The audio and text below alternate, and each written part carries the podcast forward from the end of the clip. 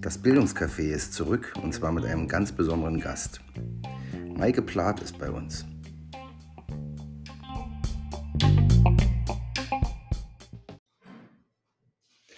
Ja, herzlich willkommen zum Bildungscafé. Ich freue mich heute ganz besonders, denn äh, das ist jetzt für mich ein, ein, besonderer Moment. Ähm, ich habe Maike Plath zu Gast. Ähm, das ist nicht irgendwer. Maike Plath ist Bildungsaktivistin, ist früher mal Lehrerin gewesen, ist Theaterfrau und begleitet mich eben schon in meinem Kopf recht lange. Also ich habe mit Maike Platz äh, Ideen schon seit ja, äh, zehn Jahren und länger zu tun. Und ähm, jetzt sitze ich ihr in einem Berliner Café gegenüber und sie steht mir Rede und Antwort in diesem Podcast. Und äh, deswegen ähm, freue ich mich da wirklich äh, über die Maßen. Und ähm, ja, Maike, wie geht's dir heute? Danke, mir geht's gut und ich freue mich, dass ich hier bin, mit dir jetzt hier spannende Sachen bespreche.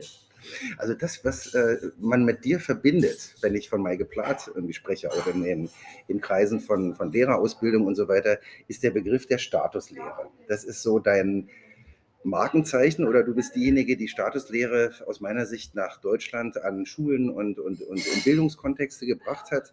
Ähm, auch wenn es vielleicht schwerfällt, wenn man da so drin steht. Versuch doch mal jemandem, der davon noch nie was gehört hat, ähm, zu umreißen, was ist Statuslehre? Also erstmal muss man sagen, dass die Statuslehre auf Keith Johnston zurückgeht, der ein ganz berühmter Theatermacher ist und die Statuslehre als Schauspielinstrument ausformuliert hat für Schauspielende auf der Bühne. Ähm, ich habe dann diese Statuslehre genommen quasi und äh, sie benutzt, um die Kommunikation im Schulkontext oder im Bildungskontext äh, transparent zu machen und zu optimieren. Und jetzt würde ich als erstes ganz kurz was sagen, was ist die Statuslehre für jemanden, der es gar nicht kennt. Es geht eigentlich darum, sich der Körpersprache klar zu sein und ähm, sich zu überlegen, mit welcher Körpersprache erzeuge ich bei meinem Gegenüber Distanz und mit welcher Körpersprache erzeuge ich Nähe. Und das ist super interessant im Bildungskontext oder auch in jeglicher Kommunikation, weil ähm, letztendlich ist eine gelungene Kommunikation ein versierter Tanz zwischen Distanz und Nähe. Und das wäre nämlich auch in jeglichem Führungskontext wichtig. Wenn ich ähm, zu viel Distanz sende, dann unterwirft sich mein Gegenüber eventuell und zeigt sich nicht mehr und empfindet Angst. Wenn ich zu viel Nähe die ganze Zeit sende, dann tanzt mir mein Gegenüber auf der Nase. Und das ist jetzt total interessant im Führungskontext. Und auch im Führungskontext würde ich sagen, also Lehrpersonen sind ja Führungskräfte. Äh, Im Führungskontext ist auch der Satz richtig, dass ein gelungener Tanz zwischen Distanz und Nähe notwendig ist, um eine fruchtbare Kommunikation und Beziehungsgestaltung zu bewirken. Mhm. Und das würde ich jetzt erstmal vorweg als, als Einleitung äh, geben, wobei ich eben halt schon von Anfang an die Körpersprache, also das Außen, verbunden habe mit der inneren Haltung, nämlich dem Innen. Und deshalb ziehe ich das gesamte Feld der Statuslehre immer von außen und von innen auf, so als würde man eine Lunte von zwei Seiten abbrennen. Also wir müssen uns einerseits Gedanken über unsere Körpersprache machen, über unseren Auftritt in der Welt, aber wir müssen uns natürlich auch darüber Gedanken machen, welche innere Haltung liegt drunter. Denn sonst ist das Ganze nur Fassade. Ich, ich habe ja die Erfahrung gemacht, ähm, als ich damit in Berührung kam, die ersten Male, wenn man das mal verinnerlicht hat, was Statuslehre kann, dann läuft man durch die Welt und sieht überall und im Privaten, ähm, wo man nur geht und steht und auf Menschen trifft, ähm, sieht man Nicht? Das ist ja irgendwie, man, man kann von diesem Virus befallen werden. Ähm, sozusagen, oder man, man entkommt dem nicht, wenn man, das, wenn man da mal nah dran war. Und deswegen ähm, finde ich das auch so, so, so ergiebig, darüber zu sprechen, weil es ja unser aller ähm, Verhältnis auch bestimmt. Vielleicht, vielleicht können wir das noch ähm, ein bisschen schärfen, was jetzt, ich meine, wir beide wissen natürlich ganz genau, was dahinter steht, aber was mit diesem Hoch- und Tiefstatus und dem Verhältnis äh, zwischen den beiden gemeint ist. Wir das noch ein bisschen genau. mehr auf die Schliche kommen? Erstmal vorweg, Hochstatusverhalten ist das, was ich äh, bezeichne als Körpersprache, die Distanz bewirkt mhm. beim Gegenüber und Tiefstatus wäre tendenziell das, was Nähe bewirkt. Aber dazwischen gibt es natürlich alle Facetten und deswegen müssen wir bei der Statusgeschichte äh, die Skala setzen. Also es gibt eine Skala, auf der einen Seite ist Hochstatus und auf der anderen Seite ist Tiefstatus und dazwischen sind alle Facetten möglich. Und wenn du jetzt zum Beispiel sagst, ähm, man beobachtet dann überall Status, das Lustige an der Sache ist, dass ähm, die Statuslehre sowieso etwas ist, was alle Menschen unbewusst verstehen. Alle Menschen setzen sich unbewusst, wenn sie anderen Menschen begegnen, ähm, an eine bestimmte Position quasi, ohne das, ja, ohne das eigentlich bewusst zu tun. Und äh, das kann ich beschreiben mit Hierarchie. Das hat nämlich ganz viel mit der Statuslehre zu tun. Mhm. Ähm, wir, wenn wir in einen Raum kommen und da sind jetzt viele Menschen, dann versuche ich sofort die Position innerhalb der Hierarchie, ich setze jetzt erstmal das Wort äh, unkritisch, ähm, also das kann ich später nochmal erläutern, also ich setze mich sofort an die Position, in der ich mich selbst wohlfühle und das basiert auf meinen bisherigen Erfahrungen. Also ich suche Sicherheit und deswegen suche ich mir den Platz in der Hierarchie, wo ich äh, möglichst wenig Stress habe. Und interessant ist, dass eben halt manche Menschen tendenziell ihre Statuskomfortzone eher beim Tiefstatus haben. Das sind die Menschen, die eher in Harmonie mit anderen sein möchten. Und dann gibt es irgendwie Menschen, die sich tendenziell eher im Hochstatus oder eher in Richtung Hochstatus verhalten. Das sind die, die eher eigene Sachen durchsetzen wollen, auch gegen Widerstände von anderen. Und ähm, die ja auch keine Probleme haben, sich abzugrenzen. Und jetzt mhm. wird schon deutlich, was das eben halt auch mit innerer Haltung zu tun hat. Und ganz kurz jetzt zur Hierarchie. Das Interessante ist, dass äh, Keith Johnston schon, obwohl er jetzt über Schauspiel und Bühne gesprochen hat, schon in seinem Buch Improvisation und Theater ausformuliert hat, dass eine gelungene Kommunikation nur möglich ist, wenn es keinen Statusabstand gibt. Mhm. Und jetzt wird klar, dass die Hierarchie nämlich gelungene Kommunikation blockiert. Je höher der Abstand zwischen uns ist, desto schlechter wird die Kommunikation. Je mehr wir uns annähern im Status, desto menschlicher wird sie und desto mehr können wir uns in gemeinsamen Räumen aufhalten, ohne darüber nachzudenken, wer jetzt besser, schlechter, höher, tiefer ist. Und das ganze Ziel, warum ich die Statuslehre für den Beziehungs- und Kommunikationskontext ausformuliert habe, war die Kommunikation auf der sogenannten Augenhöhe. Das ist jetzt super inflationär, der Begriff, aber das kommt ja auch aus der Pädagogik.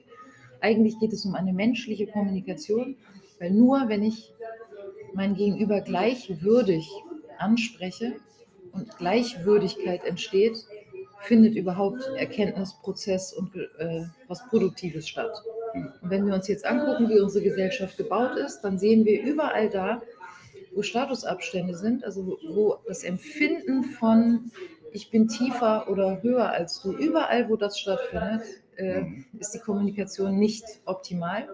Und insbesondere für Bildungs- und Erkenntnisprozesse ist das eine Katastrophe. Also äh, das, also je größer dann da Abstände sind, desto schwieriger ist es und desto ja, aussichtsloser ist das, was wir da als Lehrpersonen versuchen. Mhm. Das Ziel muss also immer gleichwürdige Kommunikation sein, beziehungsweise auf Augenhöhe.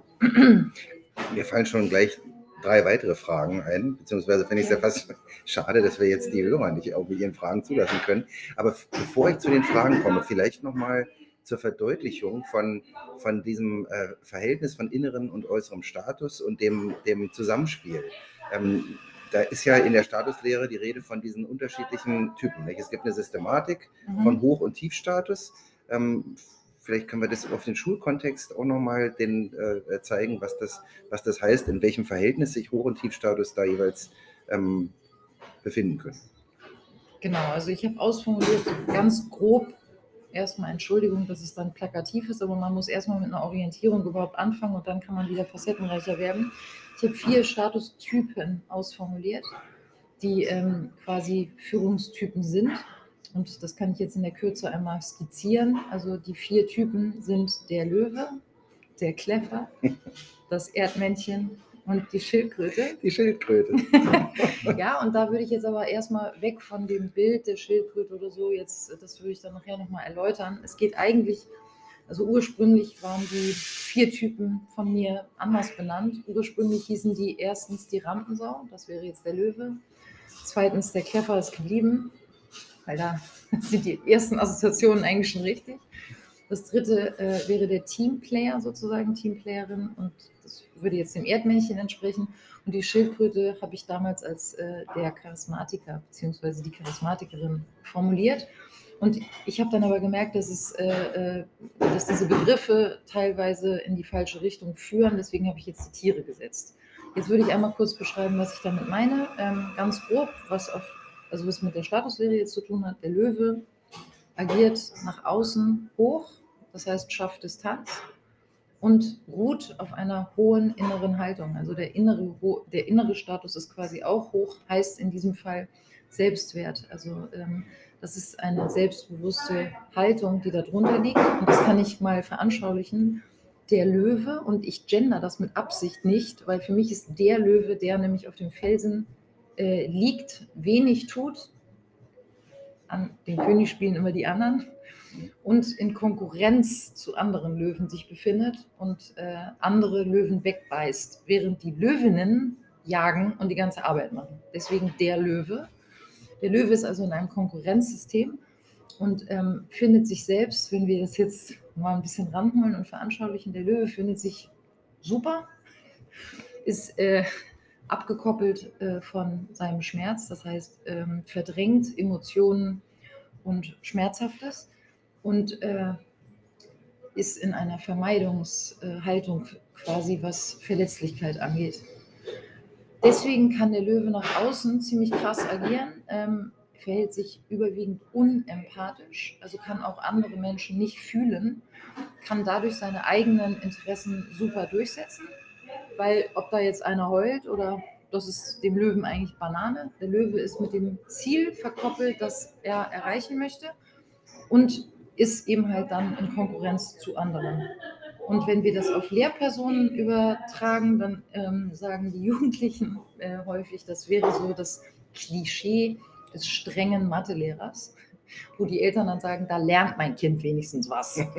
ähm, und das hat aber eben halt den großen Nachteil oder die Schattenseite, und das äh, können wir uns auch anschaulich ranholen. Wenn ein Kind mit dem Mathelehrer, sagen wir mal, ähm, alleine an der Bushaltestelle zurückbleibt, dann entsteht ein unbehagliches Schweigen, weil da nämlich ein riesiger Statusabstand ist und weil da keine menschliche Kommunikation stattfindet und ähm, Menschen beklommen sind, wenn sie in eine private oder menschliche Kommunikation gehen sollen, ist das mit Löwen schwierig. Das liegt eben halt auch daran, dass Löwen keine Beziehung herstellen, weil wenn sie Beziehung herstellen wollten, dann müssten sie empathischer sein und dann müssten sie mehr in die Verletzlichkeit kommen. Das zum Löwen. Der Kleffer unterscheidet sich vom Löwen dadurch, dass er zwar nach außen auch hoch agiert, also Distanz herstellt, aber auf einem ähm, geringen Selbstwertgefühl ruht. Das heißt, der Kleffer empfindet sich selbst äh, immer als Opfer. Also es ist eine Opferhaltung. Das sieht so aus, dass der Kleffer denkt, äh, egal was ich mache, ich, es wird nie gesehen, wie toll ich eigentlich bin und was ich alles mache. Und tendenziell empfindet der Kleffer das so, dass die Welt gegen ihn ist und sein, seine Größe nicht erkannt wird ausreichend. Was aber noch eine Etage drunter liegt bei der inneren Haltung des Kleffers, ist die Sehnsucht nach Liebe.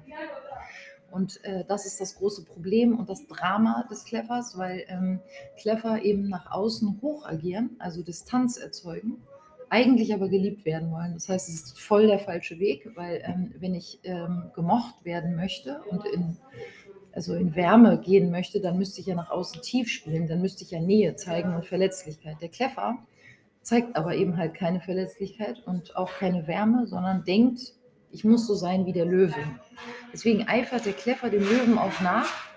Und der Kleffer ist sozusagen die Person, die nach oben buckelt und nach unten tritt, um sozusagen den Minderwert, das Minderwertigkeitsgefühl zu kompensieren. Und wir kennen das alle ähm, und vor allem an dieser Stelle muss ich jetzt auch ganz klar sagen, es geht nicht darum, Leute ähm, zu beobachten und zu sagen, hey, das ist ja ein Clever, sondern diese vier Statustiere sind Repräsentationen unserer selbst. Wir sind manchmal im Löwen, wir sind manchmal im Kleffer und wir sind manchmal im Erdmännchen und schön wäre es, wenn wir irgendwann zur Schildkröte kämen. Das ist nämlich eigentlich auch nochmal abgekoppelt, das ist ein Ziel. Auf jeden Fall ähm, kennen wir alle Situationen, in denen wir überfordert sind und unsicher sind und dann nach außen brüllen. Und das, oder kläffen. Und äh, dann haben wir diesen Kläfferanteil in uns. Genau, und ähm, das heißt, Löwe ist innen hoch, außen hoch, Kleffer ist außen hoch, innen tief. Und jetzt kommen wir zum Erdmännchen. Das Erdmännchen ähm, hat auch kein ausgebildetes Selbstwertgefühl, ähm, ist auch unsicher innerlich und ähm, agiert aber nach außen tief, das heißt stellt Nähe her und ist ganz stark bei den anderen. Das äh, Erdmännchen ähm, stellt sich immer in die zweite Reihe, ähm, ist wahnsinnig hilfsbereit und empathisch und sorgt für die anderen. Der Führungstyp Erdmännchen ist quasi immer in der Fürsorge und deswegen ist das Erdmännchen wahnsinnig beliebt. Und äh, Fun Fact: Im äh, Bildungsbereich, im Bildungs- und Beziehungsbereich sind wahnsinnig viele Erdmännchen unterwegs, ähm, weil das natürlich was mit Menschen ist und weil dahinter auch die Sehnsucht eigentlich nach Gemeinschaft und nach Nähe äh, ist. Also sonst würde man einen Beruf, der viel mit Menschen zu tun hat, eigentlich gar nicht so äh, genießen oder, oder schön finden. Und das Problem bei Erdmännchen ist aber, dass sie eben letztendlich, und gerade habe ich gesagt Führungstyp, äh, Erdmännchen führen halt letztendlich nicht, weil sie sich selbst nicht durchsetzen können, weil die immer bei den anderen sind. Und wenn man jetzt eine Entscheidung treffen soll und da sind jetzt irgendwie 28 Kinder und die einen wollen dies, die anderen wollen das, dann schaut das Erdmännchen und versucht es allen recht zu machen und äh, ähm, arbeitet sich zu Tode. Und deswegen sind Erdmännchen tendenziell vom Burnout bedroht, weil die wahnsinnig viel äh, machen und bei den anderen sind, aber ihre eigenen Grenzen und Bedürfnisse nicht kennen. Stichwort innere Haltung. Ähm, die haben kein ausgeprägtes Selbstwertgefühl, also Stichwort Integrität. Die können ihre eigenen Grenzen und Bedürfnisse nicht benennen, weil sie immer bei den anderen sind. Und das Erdmännchen, wenn man daran denkt, an das Tier im Zoo, wie es mit den Pfoten vorne immer so und dann den Kopf immer von links nach rechts, ähm, eben, die schauen immer, wie geht es den anderen und vergessen sich selbst dabei. Ähm, ja, und wenn wir diese drei erstmal nehmen, also Löwe, Kleffer, Erdmännchen, dann sind das alles äh, Statustypen, die in unserer Gesellschaft vorkommen, weil wir in einer Gesellschaft leben, in der wir eben halt von einer Norm ausgehen und ähm, das letztendlich Typen sind, die auf autoritären Prägungen basieren. Erdmännchen und Kleffer verhalten sich nämlich alle auf den Löwen bezogen. Also das Erdmännchen unterwirft sich den Löwen, leidet teilweise darunter also ist äh, mit, dem, mit Emotionen und Schmerz verkoppelt, aber glaubt, dass es nichts machen kann. Und der Kleffer leidet eigentlich auch, eifert aber eben halt dem Löwen nach und unterwirft sich eben auch. Und der Löwe erhält das alles aufrecht, weil der über Distanz die Leute im Griff hält, weil Menschen ein unglaubliches Bedürfnis nach Nähe haben und Angst davor haben, aus der Gemeinschaft rauszufliegen. Und Löwen agieren über das Machttool quasi ähm, Distanz zu zeigen, wenn man die Erwartungen des Löwen nicht erfüllt. Und Menschen sind unbewusst immer auf der Suche, Teil der Gemeinschaft zu sein. Das ist sozusagen das Machtmittel. Und wenn wir jetzt was anderes wollen, dann gibt es eben halt das Ziel der Schildkröte, das ist der vierte Führungstyp. Und die Schildkröte ist jetzt quasi als Ideal beschrieben, innen hoch. Das heißt, das ist die Parallele zum Löwen, verfügt über echten Selbstwert ähm, und agiert nach außen zu 90 Prozent tief, also stellt Nähe her. Aber jetzt auf einer anderen Basis als der Löwe. Ähm, die Schildkröte äh, wäre ein Typus, ähm, die sich mit einem übergeordneten Ziel verkoppelt, das es zu erreichen gilt und kann auf der Statusskala zwischen Hoch- und Tiefstatus alle Facetten authentisch bei sich abrufen. Und das heißt, die Schildkröte hat einen Arbeits- und Erkenntnisprozess hinter sich oder sagen wir einen Persönlichkeitsentwicklungsprozess hinter sich. Die Schildkröte weiß, wo ist eigentlich meine Status-Komfortzone und die kann ich aber jetzt weiträumig verlassen und ich kann im Zweifel auch gegen Widerstände in die Distanz und die Abgrenzung gehen wichtigste Unterscheidung, nämlich zum Beispiel zum Erdmännchen, weil die Schildkröte sieht nach außen oft aus wie das Erdmännchen, kann aber sehr wohl Nein sagen. Also die Schildkröte kann den Schmerz aushalten, abgelehnt zu werden, weil sie sich mit diesem höheren Ziel verkoppelt und weiß, wann Distanz angebracht ist. Und zum Beispiel die Nähe, die die Schildkröte mit anderen Menschen herstellt, stellt sie nicht her, um ein eigenes Harmoniebedürfnis zu erfüllen, ähm, also sozusagen den inneren Tiefstatus zu heilen, sondern die Schildkröte hat sich selbst schon geheilt und sich selbst schon versorgt und ähm, geht in die menschliche Nähe zum Gegenüber, um ähm, das dem Gegenüber Raum zu geben und dort Prozesse zu initiieren, die im besten Fall dazu führen, dass das Gegenüber mündig wird. Und ähm, wie gesagt, das ist ein Prozess, so kommt man nicht zur Welt.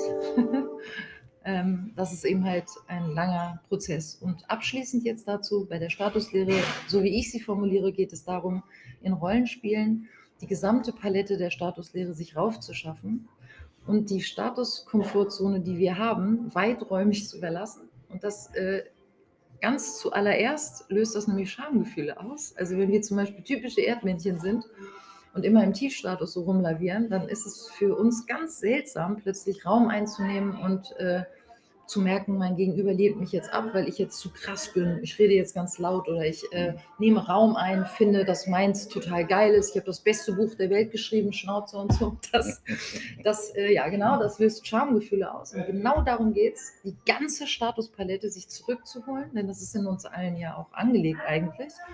Und äh, das übers Spiel wieder in den Körper zu kriegen, die jeweiligen Emotionen, die das auslöst, nicht zu verdrängen, sondern sie zu reflektieren und dann im besten Fall zu einer authentischen Führungspersönlichkeit zu werden, die tatsächlich dadurch, dass ich über Integrität verfüge, meinen Selbstwert kenne, mich also schon versorgt habe, bei den anderen sein kann und jeweils individuell auf mein Gegenüber reagieren kann und die Kommunikation immer so gestalten kann, dass sie gleichwürdig ist. Das heißt, begegnet mir ein Löwe, geht die Schildkröte hoch und spielt auch auf Distanz habe ich ein sehr niedriges Gegenüber, geht die Schildkröte runter und so weiter. Also das hm. jetzt in der Kürze. Punkt.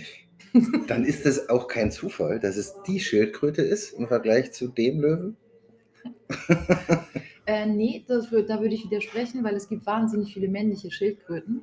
Ähm, und das hat für mich auch nichts mit männlich und weiblich zu tun, sondern das hat eigentlich eher mit unserer sozialen Konstruktion in der Welt zu tun. Tatsächlich ist es so, dass wir viele männliche Löwen in unserem System haben. Es liegt aber äh, eher daran, äh, wie wir schon eben, und da sind wir bei der sozialen Prägung. Wenn ich jetzt eben halt von innen und außen spreche, von Körpersprache und innerer Haltung, dann hat unsere innere Haltung ganz viel mit unserer sozialen Prägung zu tun, nämlich damit, wofür haben wir schon seit wir Kinder sind Anerkennung erhalten und wodurch haben wir Ablehnung erfahren. Und weil wir immer auf der Suche nach ähm, Bindung sind, als Bindungstierchen, ähm, haben wir unser Verhalten dementsprechend angepasst. Dadurch ist es tatsächlich nach außen so, dass es viele weibliche Erdmännchen vielleicht gibt, die aber vielleicht in Wahrheit Löwen geworden wären, wenn sie anders äh, mhm. sozialisiert worden wären.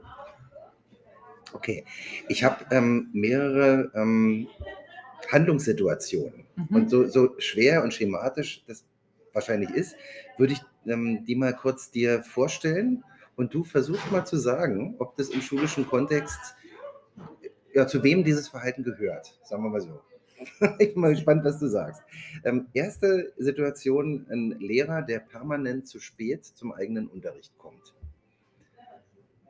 Ist das ein Löwe? Ist das ein ist das eine Schildkröte oder ist das, da kommt es drauf an? Was würdest du sagen? Also erstmal würde ich jetzt natürlich vorweg sagen, dass es sehr gefährlich ist, da jetzt so schematisch natürlich, ranzugehen und dann zu sagen, so ist es auf jeden Fall. Natürlich. Ich würde da jetzt tatsächlich über ähm, die systemischen Koordinaten rangehen und mhm. da irgendwie, ja, also zum Beispiel zu sagen, zu spät kommen mhm. ist ein Hochstatusverhalten.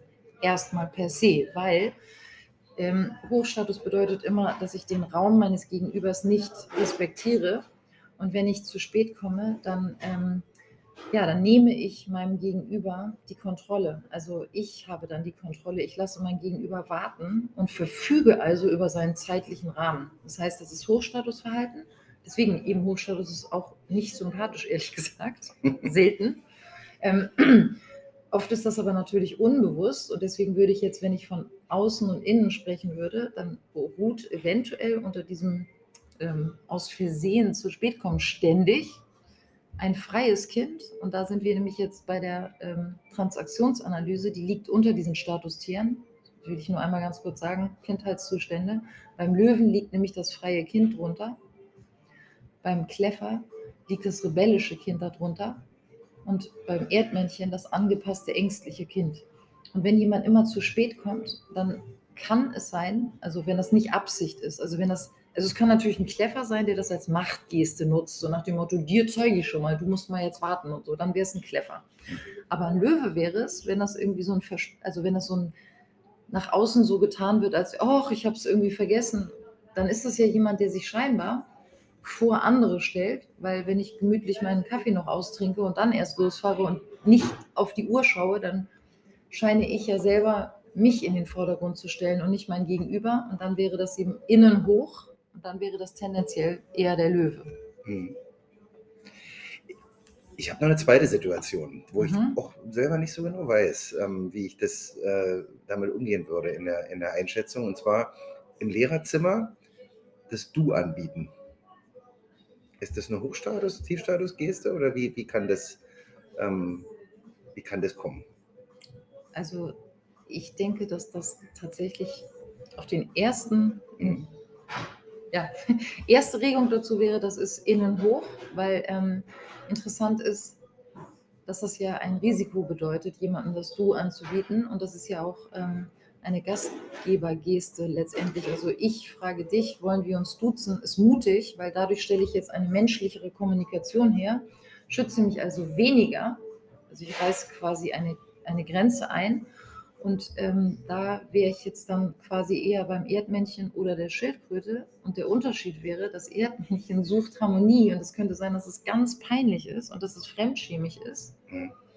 Ähm, es kann aber auch sein, dass es die Schildkröte ist, die halt ähm, eine Nähe herstellt und das versiert kann. Es kann aber auch sein, und dann wird es ganz eklig, dass es ähm, eine Machtgeste ist, um das Gegenüber zu verunsichern. Also um ähm, der Löwe zum Beispiel wäre ja äh, unsensibel und äh, das ist so ähnlich wie wenn Leute so Löwen so laut lachen, jemandem die Hand auf die Schulter kloppen, dann ist das nämlich ein Eindringen in den Raum meines Gegenübers und äh, dann setze ich damit mein Gegenüber im Status herab und mache es unsicherer.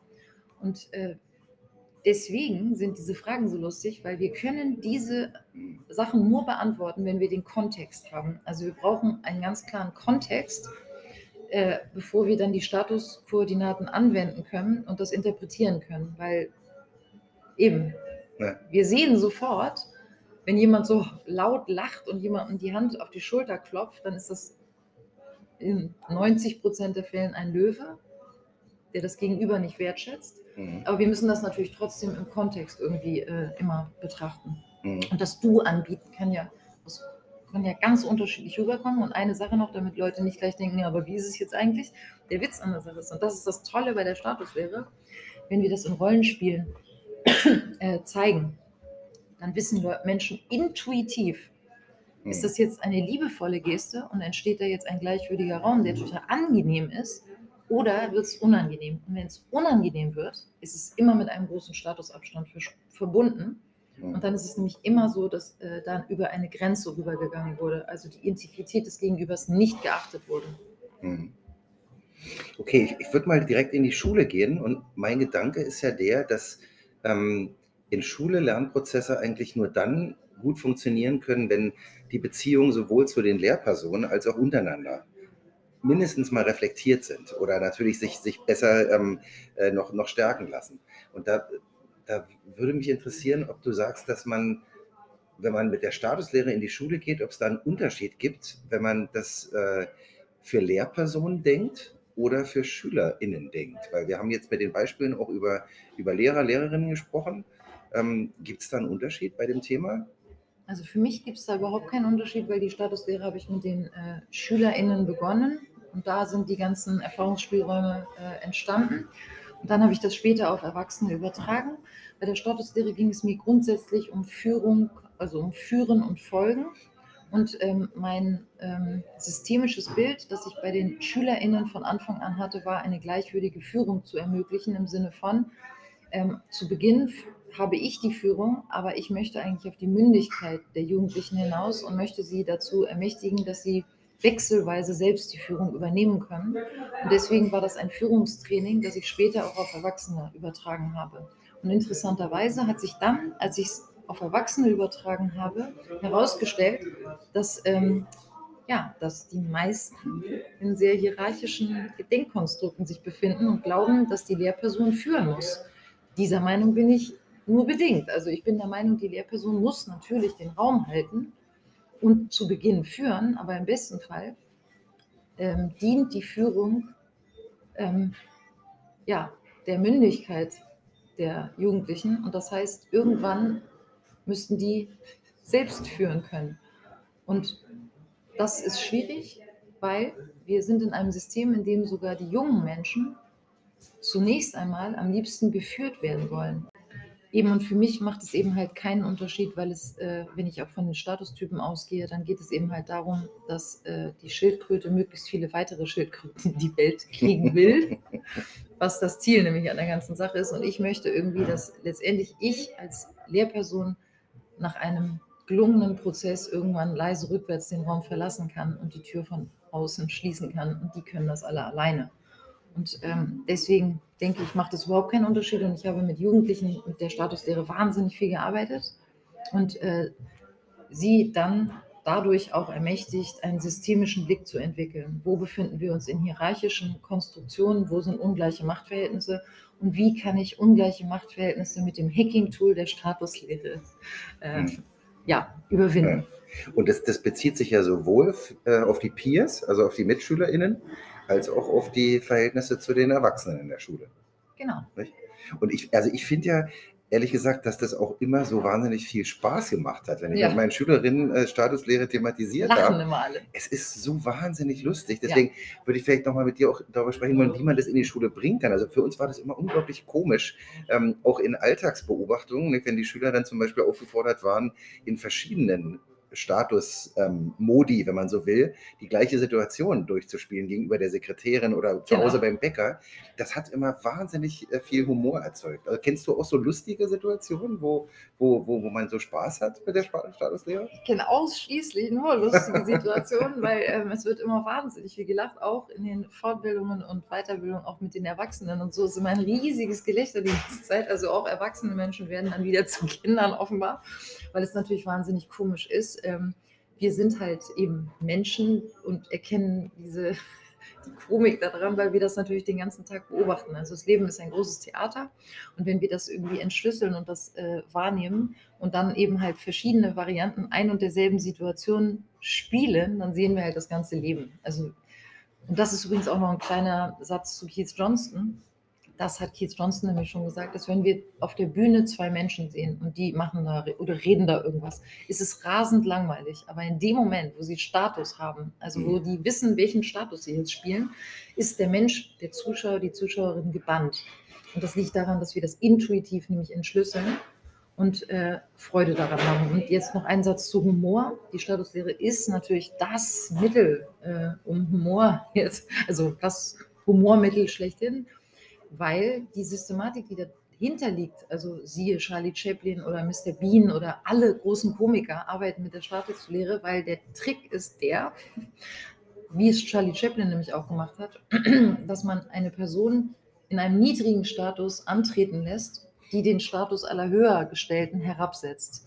Mhm. Ähm, und das, da müssen wir dann immer lachen. Beispiel jetzt zum Beispiel Mr. Bean beim Zahnarzt. Wir wissen dann, was von einem Patienten erwartet wird, nämlich dass er ruhig im Wartezimmer sitzt und wartet, bis er dran ist. Und Mr. Bean äh, geht dann eben halt in, ins Behandlungszimmer und fängt an, die ganzen Geräte da so zu drehen und fängt dann an, sich selbst zu operieren. Und da lachen wir drüber, weil es unsere Erwartung ähm, sozusagen äh, durchbricht. Und jedes Mal, wenn wir nämlich, und deswegen lachen die Leute bei den Rollenspielen, wir wissen ganz genau, wie die Erwartungshaltung im Land des inneren Gehorsams ist, also an welcher Stelle in der Hierarchie wir uns einordnen. Und wenn wir das überschreiten, dann entsteht halt Komik. Hm, super. Wenn wir jetzt ähm, überlegen, wenn ich jetzt, ich, ich höre das jetzt als Lehrkraft und denke, wow, ich will das irgendwie ähm, auch mit meinen Schülern irgendwie, ich will es denen nahebringen, damit sich, damit die unsere Beziehung oder die untereinander besser durchschau äh, durch- durchschauen können, um dann ihre Beziehung vielleicht auch zu verbessern. Jetzt gibt es, finde ich, so auch so eine Skala. Ich habe so ein, so ein Optimal-Setting, habe viel Zeit, viel Ressourcen, um Statuslehre in die Schule zu bringen. Und ich habe auf der anderen Seite, bin ich jetzt vielleicht angefixt, aber habe nur gefühlt einen sehr kleinen Amount of Zeit und Ressourcen. Ähm, wie würdest du sagen, wie kann man das in die Schule bringen auf dieser Skala? Also als erstes würde ich sagen, dass bevor wir das in die Schule bringen können, also müssen die erwachsenen Lehrpersonen definitiv in einem sicheren Raum mit anderen Erwachsenen überhaupt erstmal hm. sich das selbst drauf schaffen, weil das einfach so im Alltag zu probieren, davon würde ich definitiv abraten, hm. weil nämlich äh, die Statuslehre nur dann funktioniert, und nicht irgendwie zum Supergau führt, wenn sie eben halt auch auf einer inneren Hochstatushaltung basiert. Also wenn ich mir sicher bin, was ich tue und wenn ich nicht äh, Angst habe oder so.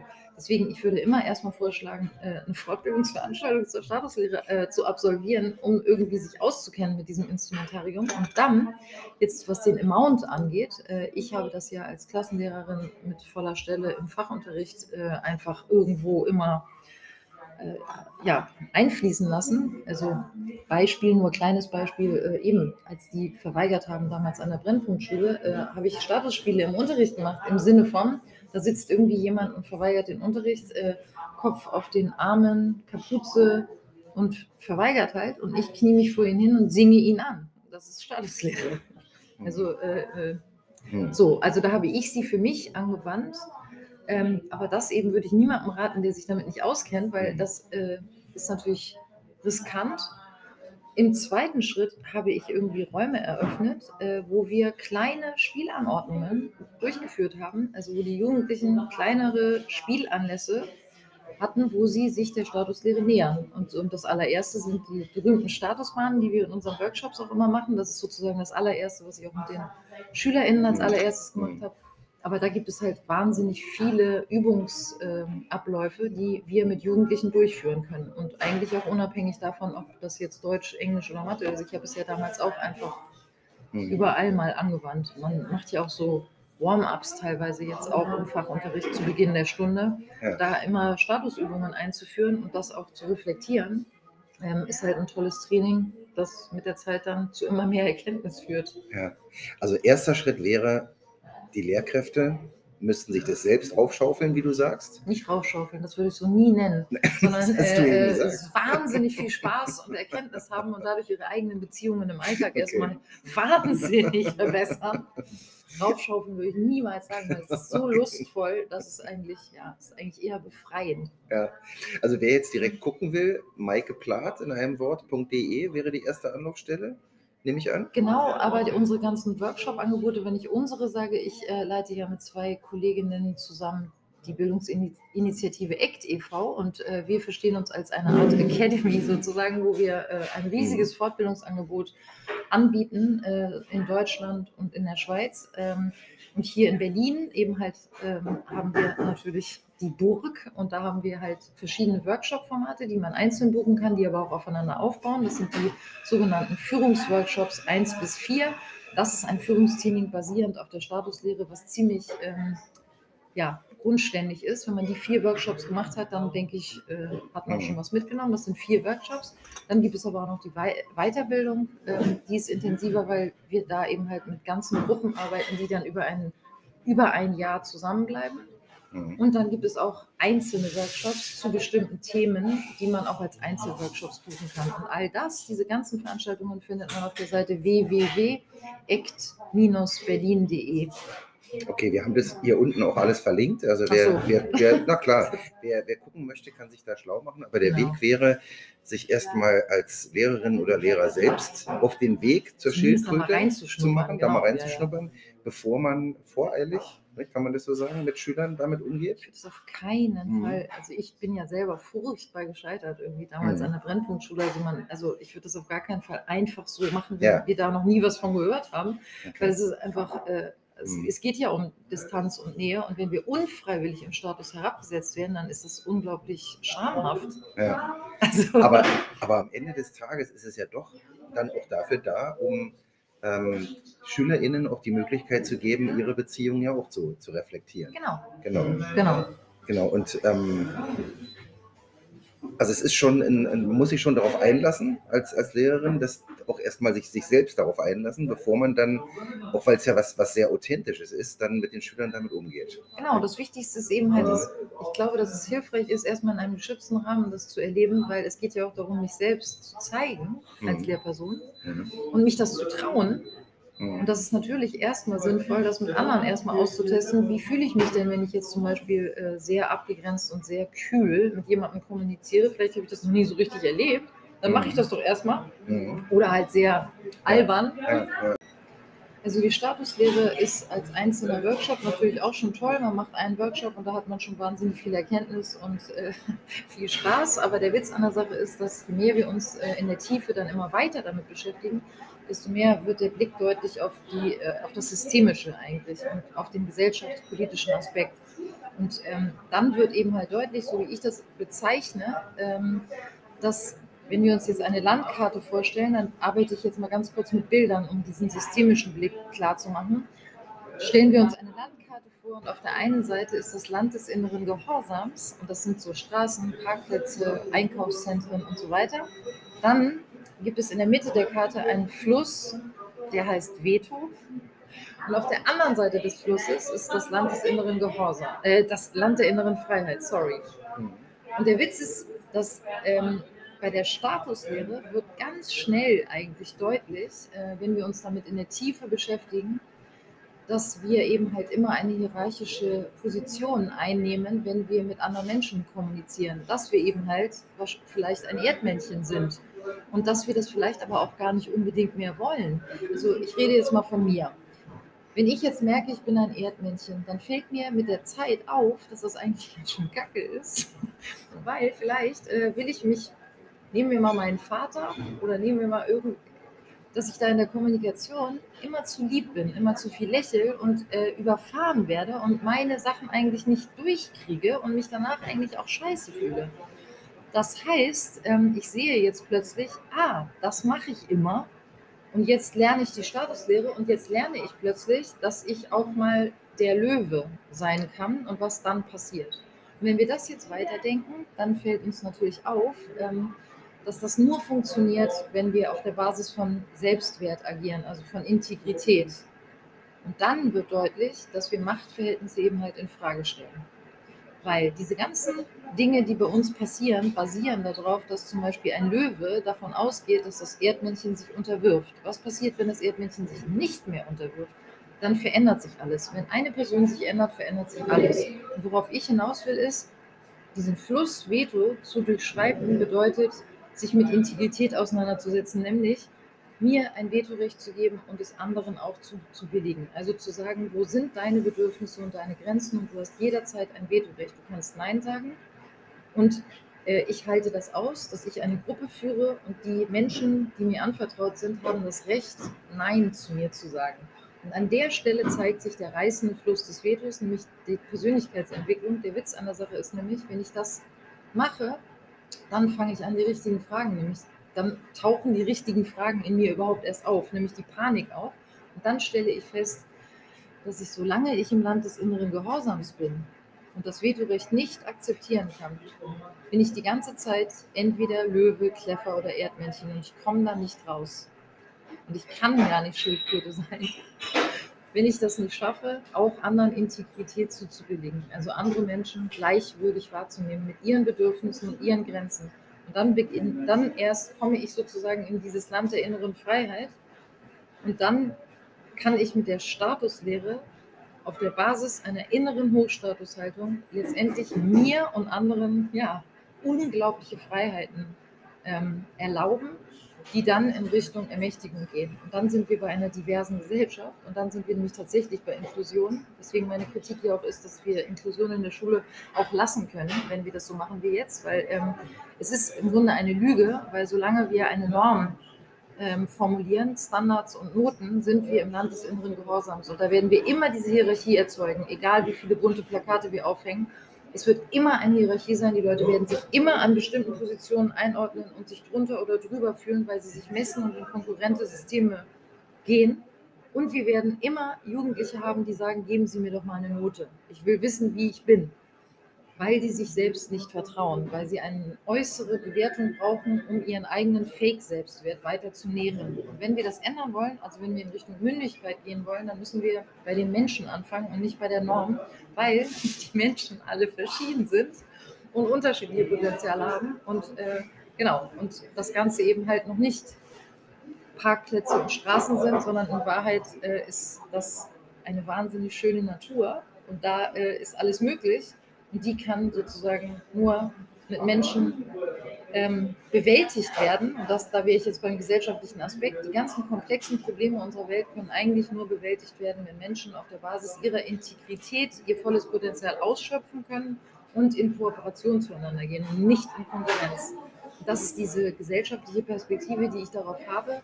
Ich betrachte die Statuslehre als ein Hacking-Tool.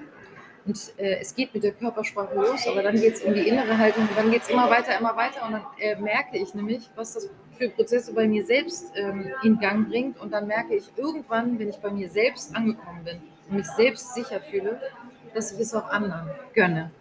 Und dass ich gerne möchte, dass andere Menschen auch mündig mir begegnen, weil es viel ähm, produktiver ist und weil ich dann auch wieder Hoffnung haben kann, dass wir die Pandemie schaffen, dass wir den Klimawandel schaffen und dass die Welt mich nicht überwältigt.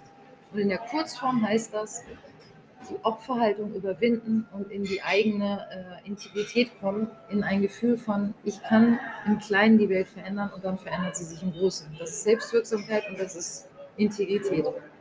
Das heißt, wenn ich jetzt fragen würde, fangen wir bei den Lehrkräften an, die schon seit äh, 25 Jahren Kleffer sind, oder fangen wir bei den SchülerInnen an, ja, die vielleicht noch in der, in, der, in der Anfangsphase auf dem Weg vielleicht möglicherweise zu einer Schildkröte sind, dann, dann wäre die Antwort, ich muss bei mir selbst anfangen. Genau. Das ist auch der Clou der Weiterbildung. Ähm, das ist dieses Ding, alle großen Dinge beginnen in dir selbst. Erkenne dich selbst. Ich finde es ein wunderbares Schlusswort. Ich habe äh, so ein bisschen habe ich äh, im Gespür, dass wir vielleicht noch eine weitere Podcast-Folge demnächst machen. Ähm, ja, vielleicht auch zu dem neuen Buch, ähm, was ja, hier gerne. unten auch verlinkt ist, ähm, für diejenigen, die sich da auch für die persönlichen äh, Anteile und die persönliche Geschichte von Michael Plath interessieren.